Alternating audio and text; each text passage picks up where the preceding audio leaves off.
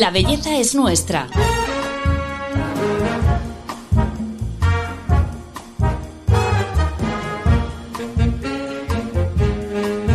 Un podcast de Telva.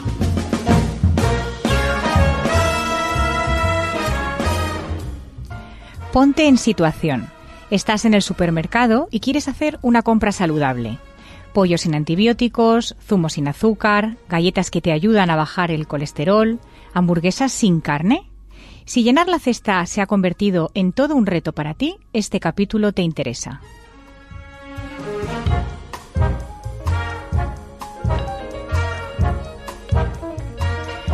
Hola, soy Paloma Sancho, directora de belleza de Telva. Bienvenidos a este podcast en el que cada semana os contaremos la verdad de la belleza con la ayuda de los mejores expertos.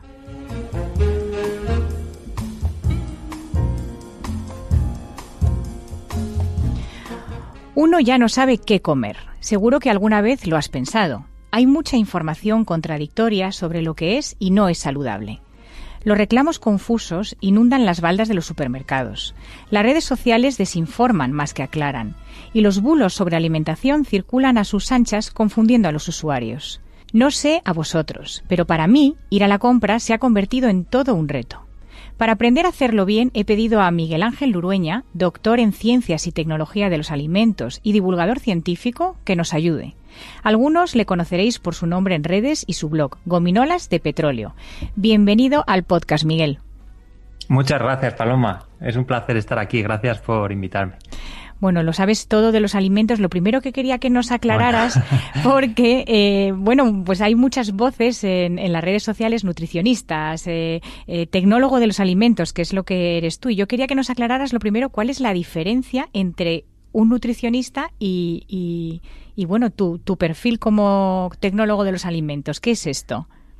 Pues mira, como se suele decir, me alegra que me hagas esa pregunta, porque es una confusión bastante frecuente. Normalmente nos confunden con nutricionistas, a los tecnólogos de alimentos, y son disciplinas completamente diferentes, aunque las dos están centradas en los alimentos, claro. Pero los tecnólogos de, los alimentos nos dedicamos sobre todo a controlar la calidad, la seguridad alimentaria, la fabricación, la duración de los alimentos, todas estas cosas, aunque también tenemos una parte que, bueno, de especialización en nutrición, pero bueno, es casi conceptos muy generales al lado de los, de los nutricionistas que sí se dedican pues a conocer cómo influyen los alimentos sobre nuestro organismo. Vale, esto es muy importante porque, bueno, pues mm, a la hora de hablar de los alimentos, que, sepamos que es que tú mm, lo sabes todo sobre, sobre todo este tema de, qué es saludable, qué no, que si dicen lo que, mm, si cumplen lo que dicen, ¿no? Claro, eh, nos dedicamos eh, pues un poco también a, eso, a, a, elaborar las etiquetas, a redactar las etiquetas, eh, luego ya lo de los mensajes de sin aditivos y estas cosas, pues es más cuestión de los departamentos de marketing, pero bueno. y, hablaremos, sí, tenemos eso. Sí, conocimientos generales sobre, sobre nutrición, que bueno, pues eh, básicos para dar, para lanzar mensajes a la población eh, suficientes pero claro, no tan especializados como un nutricionista, donde si acudes con una patología, pues un tecnólogo de los alimentos no te la va a saber resolver. Bueno, eh, hay un libro eh, que has publicado que va por la segunda edición, que es eh, Que no te líen con la comida, que a mí me encanta porque es como, bueno, pues todas las claves de realmente cuando vas a la compra, qué es lo que tienes que coger y lo que no. Y está súper bien explicado. Entonces, lo primero que te voy a preguntar es, ¿comer bien es fácil o difícil? Pues bueno, digamos que depende, es lo que trato de contar un poco en el libro, que la teoría es muy sencilla, es muy muy fácil, es tan fácil como alimentarse básicamente de alimentos frescos o poco procesados y principalmente de origen vegetal, es decir, todos los que ya sabemos, frutas, verduras, hortalizas, legumbres, es tan sencillo como eso pero a la hora de la verdad se complica muchísimo porque hay muchos factores que nos, bueno, que tenemos en contra, tanto mensajes publicitarios, eh, información contradictoria, falta de tiempo, falta de conocimientos a la hora de cocinar o a la hora de comprar, pues en fin, son muchísimas cosas las que nos lo ponen complicado. Hmm. Hay una de las cosas que yo creo que también eh, favorece un poco esa desconfianza y es el tema de que las modas y las tendencias llegan a la alimentación, que me parece que es un terreno en el que en realidad no, no deberían no dejarse llevar por, por las tendencias. Ahora, por ejemplo, la pirámide alimentaria, por ejemplo, va cambiando, ¿no? Ahora, ahora lo que se lleva es el plato de Harvard. Sí, bueno, aquí eh, no es tanto por moda, sino por el avance del conocimiento. Eh, el plato de Harvard es un diagrama, se llama así porque es el que elaboró la, Universidad de Harvard, la Escuela de Salud Pública de la Universidad de Harvard, para lanzar unas recomendaciones dietéticas a la población. Y tiene, en lugar de ser una pirámide, como conocemos habitualmente en España, pues es una circunferencia como si fuera un plato dividido en cuatro partes donde se nos, bueno, en cada una de las cuales pues se incluye un grupo de alimentos que deberíamos comer en cada comida, pues eh, verduras, eh, eh, bueno, vegetales en general, proteínas saludables como pescado, frutos secos, etcétera, cereales integrales. Y bueno, pues es un poco un diagrama más sencillo que una pirámide donde incluyen, se incluyen iconos pequeñitos con un montón de alimentos, donde, bueno, pues se nos trata de comunicar la frecuencia con la que tenemos que comer los alimentos, pero que al final a la hora de, a la hora de interpretarlo es más complicado y además pues tiene fallos garrafales la que conocemos aquí. Por ejemplo, los cereales aparecen en la base de la pirámide cuando ahí deberían aparecer pues las frutas, las verduras, las hortalizas, etcétera. Sí, en el plato de Harvard el, el máximo espacio es para las frutas y verduras, ¿no? Claro, para los vegetales, eh, digamos, los hidratos de carbono complejos, pues sí, las frutas, las verduras, las hortalizas. Y lo de las modas, pues sí que es verdad que, ocurre y, como bien dices, pues no debería ocurrir en la alimentación porque tanto en el, bueno, eh, a ver, el contexto va cambiando, claro, en el pasado pues había más trabajos físicos y necesitábamos un aporte mayor pues de calorías, por ejemplo. Pero fuera de eso, eh, no debería depender de modas, y porque realmente nuestros requerimientos nutricionales son los mismos a lo largo del tiempo, a no ser que haya estos cambios que comento, pues de esfuerzo físico, por ejemplo.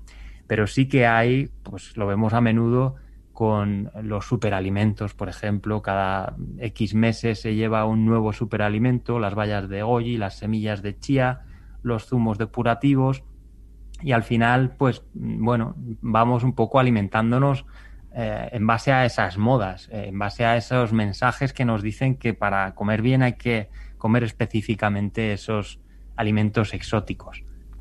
Ya. Eh, la proteína, por ejemplo, ahora en el plato de Harvard, por ejemplo, cuando nosotros éramos pequeños, se tomaba muchísima cantidad de proteína en el desayuno, en la comida, en la cena. Ahora es como que la dejamos un poco más de lado, tengo la sensación. Bueno, eh, lo que nos ocurre mucho y muy a menudo es que asociamos proteína con carne y esto es un error porque la proteína es abundante también en alimentos de origen vegetal, pues por ejemplo en las legumbres, sin ir más lejos. Las legumbres tienen una gran cantidad de, proteína y bueno, pues la proteína en sí misma no es perjudicial ni mucho menos, es uno de los macronutrientes que necesitamos junto con las grasas, los hidratos de carbono y lo que deberíamos hacer es elegir una fuente de proteínas saludable. Es decir, no es lo mismo comer eh, pues jamón cocido o fiambre de jamón cocido, jamón york para entendernos, eh, que tiene proteínas pero es de baja calidad nutricional, que comer un plato de garbanzos, por ejemplo, que también tiene proteínas pero son de alto valor nutricional. O un huevo, por ejemplo, que también es proteína de alto valor biológico. Eh, las modas de lo integral, ¿tenemos que tomar todo integral, el arroz, la pasta, la harina, o esto es muy exagerado? Pues aquí también hay un poco de confusión. Bueno, en todos los mensajes vamos a ir viendo que, hay mucha confusión, porque los mensajes llegan, pero a veces, bueno, llegan, igual soy demasiado optimista. Muchos mensajes llegan, pero a veces se malinterpretan. Por ejemplo, se dice, hay que elegir alimentos integrales. Y esto es cierto, es mejor eh, comer pasta integral que pasta mm, refinada o arroz integral que arroz refinado. Pero no es siempre imprescindible, por ejemplo, si acompañamos un arroz blanco con verduras, donde lo, predominante son las verduras, es decir, más bien verduras con arroz que arroz con verduras, bueno, pues no pasa nada si ese arroz es refinado. Eh, ¿Qué ocurre? Que este mensaje de lo integral, pues, o evitar lo refinado, se aplica también erróneamente a otros alimentos como el azúcar, por ejemplo, y decimos, ah, pues voy a elegir arroz, eh, esto, azúcar moreno en lugar del azúcar refinado, porque es mejor, porque me han dicho que lo que no es refinado es mejor. Y aquí sería un error, porque entre el azúcar moreno y el azúcar blanco prácticamente no hay diferencias. Es decir, al final estamos comiendo azúcar igual. Y aquí lo que deberíamos hacer es reducir el consumo de azúcar o incluso evitarlo, que tampoco es imprescindible. En el caso de los aceites, pues bueno, eh, aquí habría que matizar. Los aceites refinados son los aceites de semillas habitualmente y lo recomendable sería elegir aceite de oliva, aceite de oliva virgen, que es el aceite que está prensado directamente de la aceituna y que no necesita un proceso de refinado en el que hay que calentar el aceite para extraerlo de las semillas y bueno, pues se deteriora más y pierde pues nutrientes interesantes. ¿Qué tal el aceite de coco, que ahora también está muy de moda? Claro, pues esto es otro de los alimentos de moda que hmm. nos dicen por una parte que es eh, milagroso, por otra parte que es el mal. Y hay personas que se empeñan en cocinar con él pensando que están haciendo un beneficio extra para su salud. Hmm. O que compran eh, galletas con aceite de coco pensando que son mejores que, las otras. Pues el aceite de coco, bueno, lo primero deberíamos eh, interpretar dónde está, en qué contexto. En unas galletas, pues no van a ser mejores porque no dejan de ser unas galletas.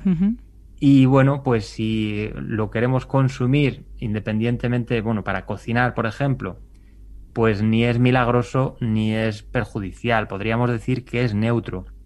Pero es que además en nuestro entorno, en nuestro contexto, es un poco eh, pues eh, absurdo utilizar aceite de coco que viene de muchos kilómetros hmm. eh, de, países muy lejanos y que además no tiene ni punto de comparación con el aceite de oliva en, lo que se refiere a, términos nutricionales. Es decir, lo mejor sería el aceite de oliva que además, como ventaja, tiene pues que es más sostenible porque hmm. bueno se produce más cerca y, y bueno y económicamente pues y socialmente pues es más ventajoso porque apoyamos pues la economía local. Claro que sí. Eh, Miguel, también está eh, puesto el foco ahora en todo el tema de la microbiota intestinal, que está súper relacionado con la alimentación. La podemos alterar o desequilibrar en función de lo que comamos. Entonces, en tu libro, por ejemplo, me ha encantado un truco que yo ya estoy haciendo, que es eh, convertir alimentos en, especialmente beneficiosos para la microbiota, como las patatas hervidas, que tú recomiendas tomarlas días después, ¿no? De, hervirlas. ¿Qué, más trucos hay para, para convertir alimentos en en beneficiosos para la microbiota? Bueno, aquí eh, lo que cuento en el libro es verdad que cuando er, cocemos patatas, por ejemplo, o pasta o arroz, eh, que están, son ricos en almidón, y los introducimos en el frigorífico, es decir, los enfriamos por debajo de, bueno, a 4 grados más o menos, ese almidón se transforma y se hace resistente. Entonces eh, se metaboliza de otra forma. Cuando lo consumimos, en lugar de romperse rápidamente en azúcares simples, lo que ocurre es que se comporta de forma parecida a la fibra. Entonces se absorbe menos, eso significa, bueno, pues hablando de forma mal y pronto, que engorda menos, tiene, aporta menos calorías. Ah, muy bien. Y como se comporta como la fibra, pues aporta beneficios a nuestra microbiota intestinal. Ahora bien, esto no es milagroso tampoco, ni mucho menos, es casi más bien una anécdota. Eh, si nos dedicamos a comer arroz frío, pero luego, mm, bueno, pues nuestra dieta no es saludable, pues no lo vamos a compensar con eso. Y además de esto, tenemos que tener en cuenta sobre todo que lo de la microbiota, que ahora se habla muchísimo sobre ello, es, eh, digamos, el, el, tema estrella en lo que se refiere a alimentación. Vemos infinidad de libros sobre la microbiota. Se habla mucho de ello porque se está investigando sobre ello. Se dicen pues eh, muchas simplezas como que el, intestino es nuestro segundo cerebro y cosas así, hombre. Y tampoco es eso. Es cierto que la microbiota intestinal tiene importancia. Todavía no se sabe muy bien hasta qué punto. Eh, eh, bueno, sí que hay evidencias sobre ciertas cosas, pero eso no significa tampoco que vaya a ser, que sea el, el kit de todo, que todo se base en la microbiota única y exclusivamente. Y tampoco significa que haya alimentos que sean milagrosos. Todos estos yogures que nos dicen que tienen probióticos y que parece que los venden como medicamentos. Sí, sí, pues sí. tampoco hay, no hay evidencias y de hecho, si nos fijamos, lo que se anuncia es que tienen probióticos, pero no se dice nada sobre ellos. No se dice contienen probióticos que ayudan a lo que sea. ¿Por qué? Pues porque para poder decir eso tiene que haber evidencias suficientes y esos mensajes tienen que haber sido aprobados primero por la Autoridad Europea de Seguridad Alimentaria basándose en esas evidencias científicas. Como no las hay, pues no se permite ningún mensaje de ese tipo que asocie beneficios para la salud con los probióticos o con la microbiota intestinal. Así que bueno, pues prudencia y, no nos creamos todo lo que nos dan a entender, porque sobre todo en este ámbito de la microbiota todavía está todo un poco en, pañales, digamos. Hmm. Sí, mucho cuidado con los reclamos, ¿verdad? El supermercado. Es que ir a la compra a veces da la sensación que es como un dilema constante, ¿no? Leche entera o desnatada, con gluten o sin gluten, mantequilla o margarina. Vamos a escuchar ahora una historia que nos demuestra que este tipo de polémicas ya vienen de lejos.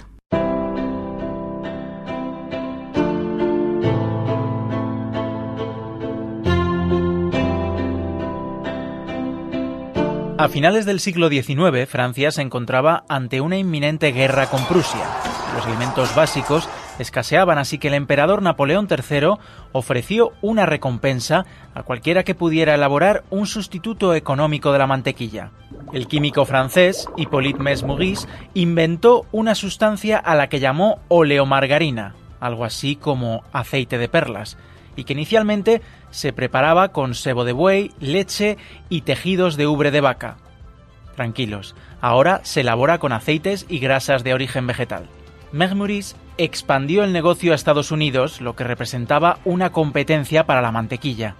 La industria láctea presionó a la administración para intentar restringir su comercialización de margarina y en 1886 se aprobó la ley de la margarina que regulaba, entre otras cosas, el color. Y es que los fabricantes de margarina empleaban un colorante amarillo para evitar el rechazo del consumidor ante su color blanquecino original. Años más tarde, la escasez de mantequilla como consecuencia de la Segunda Guerra Mundial hizo que la industria de la margarina viviera un boom.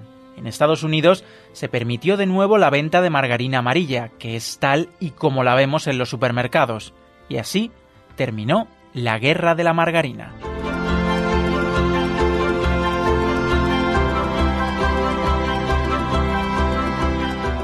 Bueno, Miguel, esta historia que además nos has eh, contado tú eh, demuestra que, estos, estos mm, problemas eh, estaban ya antes y ahora nos pasa igual, ¿no? Con todas las presiones que hay en la industria de los ultraprocesados. Sí, la historia esta de la margarina es muy curiosa además porque, bueno, pues intentaron que la margarina se vendiera con color rosa para provocar rechazo en el consumidor. hubo también un un tiempo en el que se vendía con un colorante amarillo aparte para que, para que el consumidor lo mezclara en su casa y así saltarse esa prohibición de vender margarina de color amarillo. Bueno, hay ah, muchas curiosidades. La trampa, sí, sí. Sí, sí, sí. Y es verdad que, bueno, hoy en día pensamos lo contrario, que es la margarina, el lobby de la margarina, el que hace presión contra la mantequilla, pero bueno, esto viene de lejos y siempre mm. ocurre eh, pues en todos los sectores. Eh, hay luchas internas eh, pues entre la industria de los ultraprocesados, entre comillas, con toda la demás, a lo mejor, o, ahora los, los, productores de alimentos basados en vegetales, como las hamburguesas vegetales, etcétera, hmm. contra las industrias cárnicas, que lucha, hay una lucha intensa por los nombres, eh, por las denominaciones comerciales, si se puede llamar leche de soja o hay que llamarlo bebida de soja. Claro. Y bueno, esto es, son guerras, pues ya digo, y, no solo siempre nos centramos en que los lobbies son, digamos, los malos de la película, pero también hay lobbies de los buenos, es decir, las presiones vienen de ambas partes. Yo no sabía que la margarina era blanca, la verdad. Sí, bueno, eh, las grasas, eh, los aceites y las grasas, como se procesan con altas temperaturas, pues al final Bueno, y además hay diferentes tipos de mezclas, dependiendo aquí, pues hay, puede salir, bueno, pues dependiendo, colores más blanquecinos, colores más amarillos, pero sí, por lo general se añaden pigmentos amarillos para aportar ese color característico que se parezca a la mantequilla. Eh, ¿Tú cuál compras, Miguel, mantequilla o margarina? Pues yo no compro ninguna de las dos. Aceite de oliva virgen. Aceite de oliva, sí, pero bueno, cuando hay que hacer algún postre, muy de vez o la pues bechamel, ¿no? O algo así. Sí, o bechamel, sí, lo que utilizo es mantequilla, sí. Muy bien, muy bien. Pero bueno, básicamente porque me gusta más su sabor. Aquí hay mucha guerra también sobre qué es lo más saludable. En el pasado se decía que la mantequilla, luego se dijo que la margarina, ahora otra vez la mantequilla. Bueno, hmm. con las grasas ha habido un poco de, cambio de, bueno, de eso, de visión, también en función de los conocimientos que se han ido adquiriendo, de los conocimientos científicos. Hoy en día, pues se sabe que la grasa no es tan malísima como hmm. pensábamos en el pasado y que depende sobre todo del tipo de grasa. Sí, pasa con la leche también, ¿no? Que venimos de la leche desnatada y ahora nos, nos dicen que mejor la tomemos entera, que la grasa de la leche es buena. Claro, pues es otro ejemplo. Eh, en el pasado la, la, demonización de las grasas hmm. llevó a lanzar esos mensajes. Mejor leche desnatada. Y bueno, pues mucha gente, en España lo más consumido es la leche semidesnatada. Hmm. Yo creo que porque, eh, bueno, la leche desnatada no sabe mucho. Eh, no tiene mucho sabor precisamente porque la grasa es la principal responsable del sabor. Hmm. Entonces, en el caso de la leche, pues hoy en día sí se puede decir que casi es preferible la leche entera. En el caso de las otras grasas, pues lo que hay que tener en cuenta es que lo importante es el tipo de grasa, por ejemplo, no es lo mismo eh, el aceite de oliva que el tocino, como se puede hmm. entender, y sobre todo dónde está. Unas, unas, una palmera de chocolate no va a ser mejor porque, o no va a dejar de ser una palmera de chocolate por el mero hecho de tener aceite de oliva en lugar de aceite de palma. Hmm, eh, en el libro también hablas de, bueno, pues de este tema que mucha gente plantea, que es que comer sano es más caro que, no comer saludable. A mí la directora de la OMS, María Neira, una vez me, comentó en una entrevista que es que, claro, e-, ellos se quejaban de que en Latinoamérica, pues comprar refrescos era mucho más barato que comprar agua mineral y que por eso las familias, pues, se acostumbraban a comer con refrescos. Entonces, eh, ¿es realmente más caro llenar la nevera de pescado, de fruta, de verdura, de legumbres? ¿O, esto es un falso mito? Claro, pues esto es un tema muy delicado porque, claro, eh, la gente se pone muy a la defensiva cuando se habla de dinero y alimentación. Y, es lógico, claro, hay gente que, bueno, pues no tiene suficiente dinero para llegar a fin de mes y bueno, pues al final se complica hacer la compra. Eh, debemos tener en cuenta que en nuestro entorno comer bien no es caro. Eh, si lo comparamos, bueno, comer bien no es caro, claro, depende con qué lo comparemos. ¿Lo estamos comparando con un sueldo o lo estamos comparando con otros tipos de alimentación?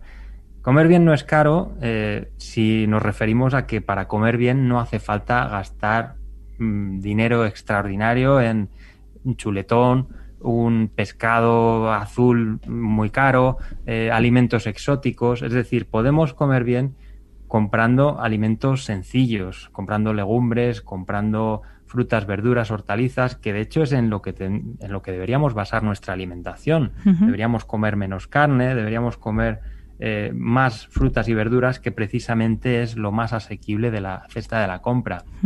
Ahora bien, también es verdad que comer mal, entre comillas, los alimentos insanos son muy, muy baratos. Los precocinados, ¿no? Claro, los precocinados, los eh, alimentos ultraprocesados tipo pues galletas, hmm. pues siempre digo que una caja de galletas es más barata incluso que un kilo de manzanas hmm. y una caja de galletas da para desayunar 15 días a lo mejor, hmm. mientras que un kilo de manzanas pues da para cuatro días.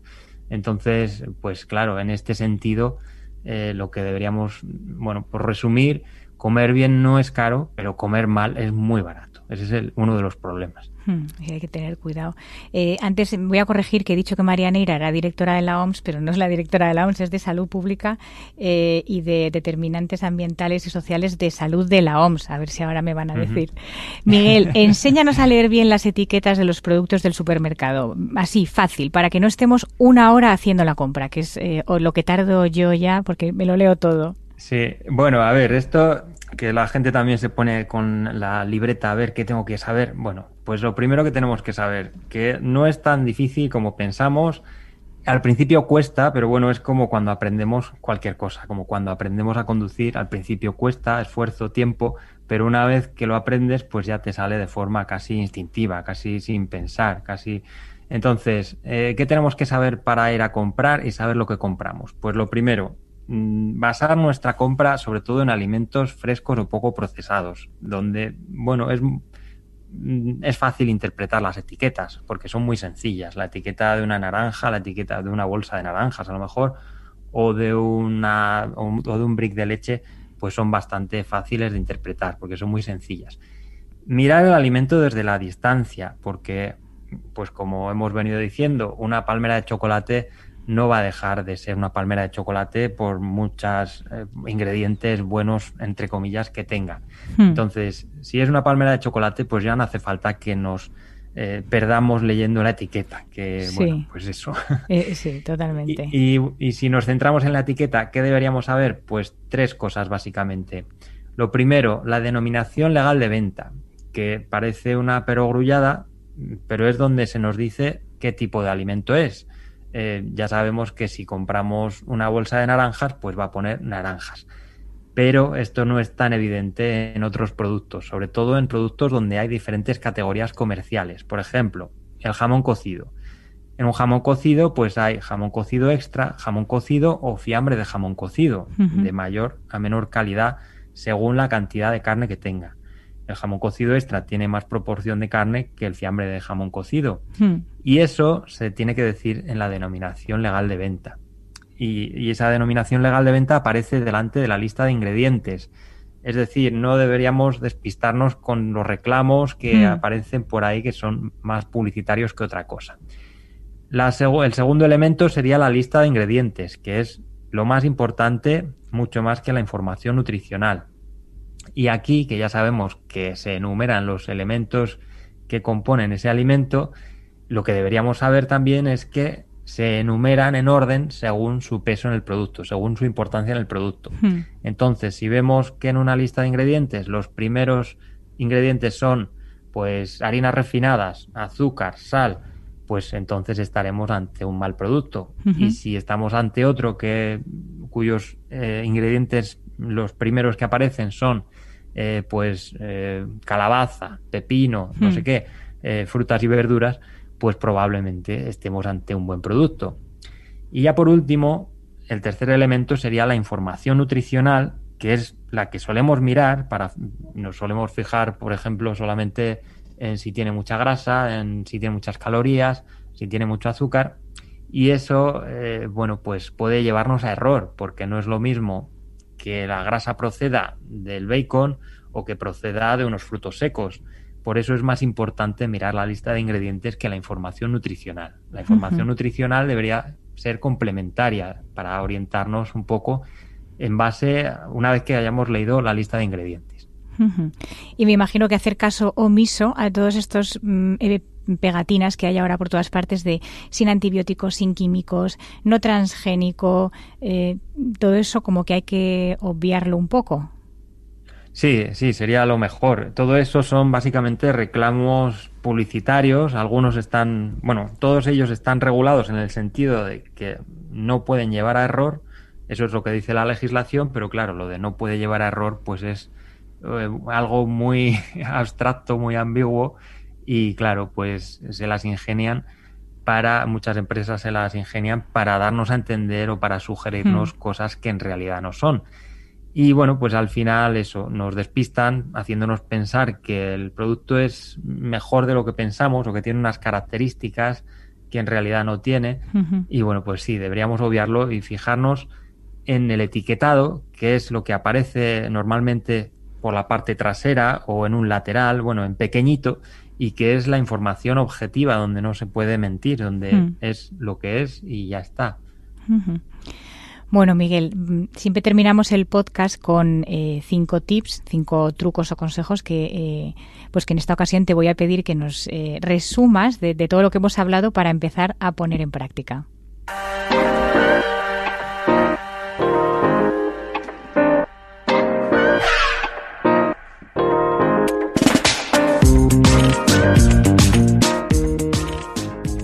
Bueno, Miguel, cuéntanos. Pues para los tres primeros me voy a basar en la guía de la Generalitat de Cataluña, que nos da unas recomendaciones muy buenas y muy sencillas. El primer tip sería consumir más frutas, más hortalizas, más legumbres, más frutos secos, es decir, más alimentos de origen vegetal. El segundo, que también es de esta guía, sería cambiar a agua, es decir, eh, de lo que hacemos, pues hacer algunos cambios.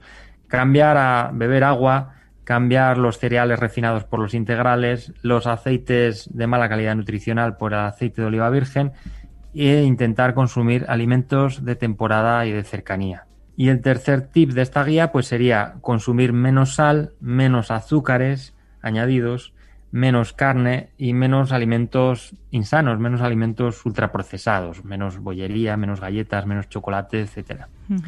El cuarto tip pues sería, este ya de cosecha propia, eh, intentar leer las etiquetas eh, sabiendo lo que leemos, pues con lo que ya hemos comentado, basándonos básicamente en la denominación legal del producto, la lista de ingredientes y la información nutricional. Y el quinto tip, pues sería intentar cocinar en casa, intentar comer con calma, intentar dedicarle tiempo a la compra, a la comida, a la cocina, intentar comer con, en compañía porque así es más fácil o más probable pues que intentemos dedicarle más atención y alimentarnos de forma más saludable que si lo relegamos a un segundo plano y al final vamos improvisando. Supongo que podría estar bastante cabreado con lo que me pasó, pero cuesta seguir enfadado cuando hay tanta belleza en el mundo.